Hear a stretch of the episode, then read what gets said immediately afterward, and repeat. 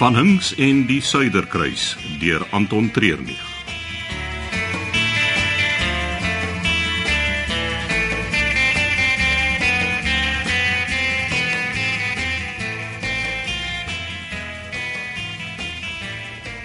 Ek hoop jy het nie te lank gewag nie. Rubens se souflaakie het enige baggie moeite werd gemaak. En het jy al besluit? Wel, die Suiderkruis is 'n mooi skip.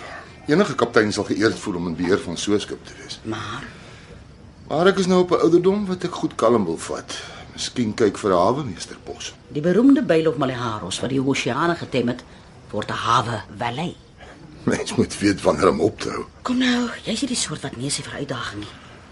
Niks gaan my van gedagte laat verander nie. Is dit nie die mooiste aand in die Kaap nie? Daar is min dinge so romanties. Bylof, dis Delia, die Suiderkruis se vermaaklikheidshoof. Hm, Aangename kennis, Delia. Goeienaand kaptein. Jy hoef my kaptein te noem, hè? Sien Bylof het ongelukkig ons aanbod van die hand gewys.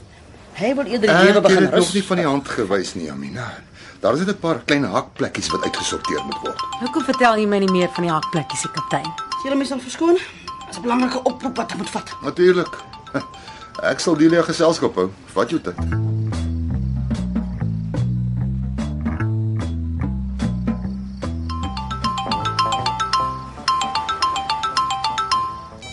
Goeienaand Susan. Jou uh, SMS het gesê dis dringend. Ah, jy het my met Panari gehelp. Dankie.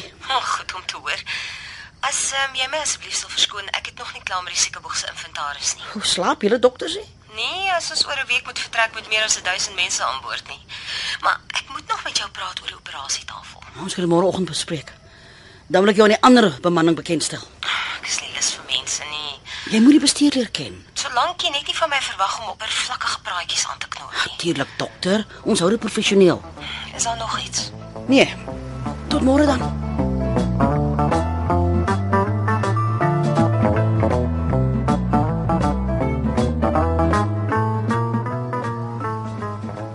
Jy's nie ernstig nie. Ek beloof jou, die hele week wat Maroon 5 op die boot was, het hulle nie een keer geslaap nie. Daai ouens weet van partytjie. Dit klink rof. Ek hoop jy het 'n paar stories. iets kry oor te gesels terwyl ek weg was. Meestal my stories. Ons het nog nie by Bylof se skandes uitgekom nie. O oh, nee. Dan gaan ons die hele aand hierso sit. Ek gee nie om nie. Ek gee hom. Daar's môreoggend vroeg 'n offisiersontbyt in ons twee moet daar wees. Die enigste probleem is daar's nog nie 'n kaptein om my verrigtinge af te skoppie. Maar ek tog Bylof is die kaptein. Nee, hy het ongelukkig ander verpligtinge. Iets van die lewe Nou rustige gat goed, of nou so. goed, nou goed, Jamina. Ek sal vir die nooiens vir die stuur vat. Maar daarna gaan selfs 'n mooi skip of 'n vermaaklikheidsbestuurder my nie oorreed nie. Die een is die laaste.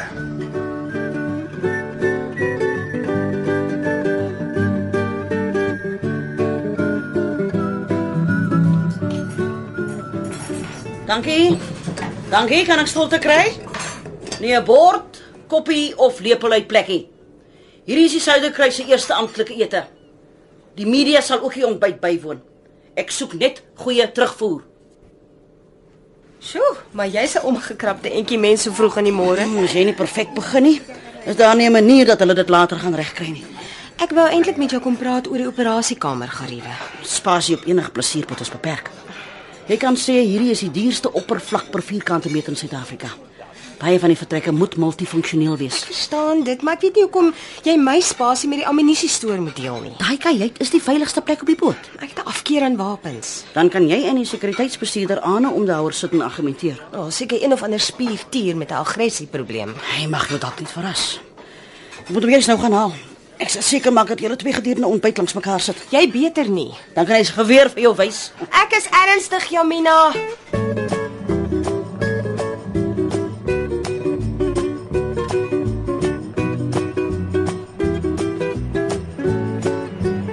Goeie vlug. Klein spasies en hoogtes, nie twee van my gunsteling goed nie. Wel, die res van die dag is een groot bederf. As ek wou bederf wees, sou ek op my rusbank gelê het met koffie en beskuit en 'n paar classic movies. Ek het deur die skip se spesifikasies gegaan op die vlug. En Daar's 'n paar goed wat my pla. dis goed so. Wat? Beteken jy is besig om ons voorstel ernstig te oorweeg? Moet nou nie die kar voor die perde span nie. Beslis nie. Wel, nie voor ontbyt nie. Ek eet nie in die oggende nie. Dis die Suiderkruis se amptelike offisiersontbyt. Gelukkig het ons 'n paar dasse en baadjies op bystand. Jy sal dit dink net hier omdraai. Ek het nie weer mag laas 'n nekpeld gedra. Is bad memories. En dis formeel.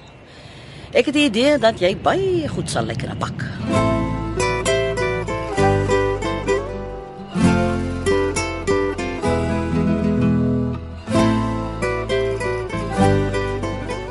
Jy lyk soos Leonardo DiCaprio in Titanic. Op my boot sê jy nie daai woord nie. Titanic. Jep. Dis bad luck. Ek het gedink met 'n ervare kaptein soos jy, het ons nie geluk nodig nie. 'n Seevaarder is jy altyd uitgelewer in natuur met haar nikke en geite. Jy het gisteraand vinnig verdwyn na ete, hè? Enige vrou het haar skoonheidslaap nodig. Jy het my nie probeer ontwyk nie. Glad nie kaptein. Moenie so bek afvlieg nie. Daar lê nog vir ons 3 maande van aandetes voor. En uh, koffie daarna? Kom ons los dit eerder tot daarna.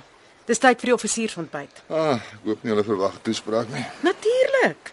Wat sal 'n kaptein nou wees sonder sy staaltjies en wyshede? Probeer jy my moed inpraat of spot jy met my? Dit sal jy maar moet self uitfigure. Kom kaptein, jou offisiere wag vir jou.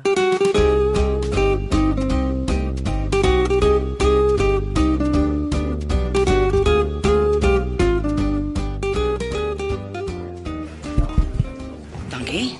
En dankie dames en here. Ons sal begin met die ontbyt waarna die kaptein en dan ek 'n paar woorde sal sê. Julle gaan vir die volgende 3 maande die hele tyd in mekaar se geselskap wees. So maak gebruik van die geleentheid om mekaar beter te leer ken. Die ontbyt sal nou bedien word. Ons Kan ek my hier langs jou sit? Die tafel is vol. Vol leesstoele. Ek is seker daar's van die ander offisiere wat jou geselskap sal waardeer. Ek is nie een van die offisiere. Maar dan is die vraag seker wat jy hier doen. Kom ons sê ek observeer vir die oomblik Wat observeer jy? alles. Soos wat? Dat die kaptein gisteraand baie laat gaan slaap het en dat hy nie sy toespraak voorberei het nie. Hoe weet jy dit? Drie goed. Hy krap sy nek net onder sy kin, die koppie koffie voor hom en die pen met servet. En daarmee maak jy jou afleiding. Presies. Die kort haar in sy nek beteken dat hy omtrent 2 dae laas geskeer het. Iets wat hy nie gereeld agterweë laat nie. Dit irriteer hom en dis hoekom hy so krap. Die koffie mag geen ontbyt nie. Dui daarop dat hy nog nie heeltemal wakker is nie. En die pen waarmee hy gereeld notas op 'n servet neerskryf, wys vir my hy wil iets onthou waaroor hy net nou gaan praat. En so maak jy jou afleidings. Ek kan oor jou ook 'n afleiding maak. Ek moet gaan. Dit sal gou wees. Drie goed. Jou ringvinger, waar jy sit en jou hare. Dit vertel vir my dat jy sopas uit 'n langtermynverhouding is. Dis die eerste keer wat jy op 'n plesierboot werk en jy is die dokter. En hoe kom jy daarby uit? Dit is ligter op jou vinger waar die ring altyd was. Jy sit hier agter op jou eie terwyl die ander almal iemand ken en jy's die enigste vrou wat haar hare losdra. 'n Magsposisie, maar nie 'n offisier nie.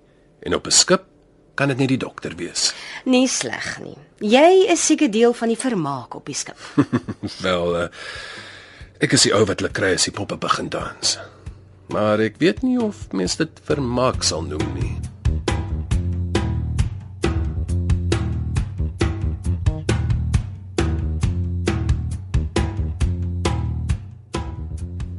Ek hoop jy's gereed vir jou toespraak, kaptein. Wel, ek het al 'n paar in my lewe gelewer. Wat ek kon onthou het ek gou hier op die servet neergeskryf. Nou ja, na jou koppie koffie kan jy maar die voortou neem en begin. Daar's 'n taak wat ek eers moet afhandel. Iets baie belangriks. Moenie net te lank vat nie. My toespraak gaan maar kort wees. Ag, toe nou, kaptein. Deel met hulle een van jou eh, vier staaltjies. Dit behoort hulle besig te hou. Maar hoe Nou goed, ek sal hulle vertel van die keer toe die see so rof was. Nee, dat nee, ons moet dit nie moes- op my spoil nie. Hou dit vir jou gehoor. Het jy vir die reg gesien? Ja, ja, sy dartel hier rond. Jy kan haar nie mis nie. Sy fladder van tafel na tafel.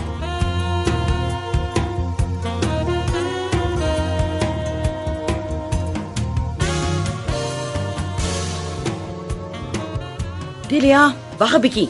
Ek kan nie glo jy los my gisteraand alleen met die kaptein nie. Waarheen het jy verdwyn? Nou, Ek kom sien ek gaan uit die vyfde wiel aan die wa wees. En jy's 'n groot meisie. Jy weet hoe om man staan teer. Ek dink nie die kaptein is gewoond aan vrouens wat vir hom nee sê nie. En ons is nog vir 3 maande saam op die skip. En as jy eers op die water is, sal dit beter gaan. Kom, ek het vir jou 'n ander job. Behels dit nog 'n man? Ja. Dit voel of jy my begin uitpimp. Mm -mm, met die een is jou taak iets heeltemal anders. Dit klink interessant. Wat moet ek doen? Gaan wegkruip. Iewers waar jy dink hy jou nooit sal kry nie. Die skip is baie groot. Dit behoort nie te moeilik te wees nie. Hm, jy moet hom net onderskat hè. sien jy daar agter in die hoek? Mhm. Die ou wat daar op sy eie sit. Presies. Is hy. Sjoe. Miskien wil ek hê hy moet my vang. Hy lyk baie aantreklik. Nee, dis ernstig hier, ja. Ons moet weet of hy die regte hou is vir die missie. Wie is dit? van Hinks. Armand van Hinks. Van Hinks en die Suiderkruis word vir RSG geskryf deur Anton Treurnig.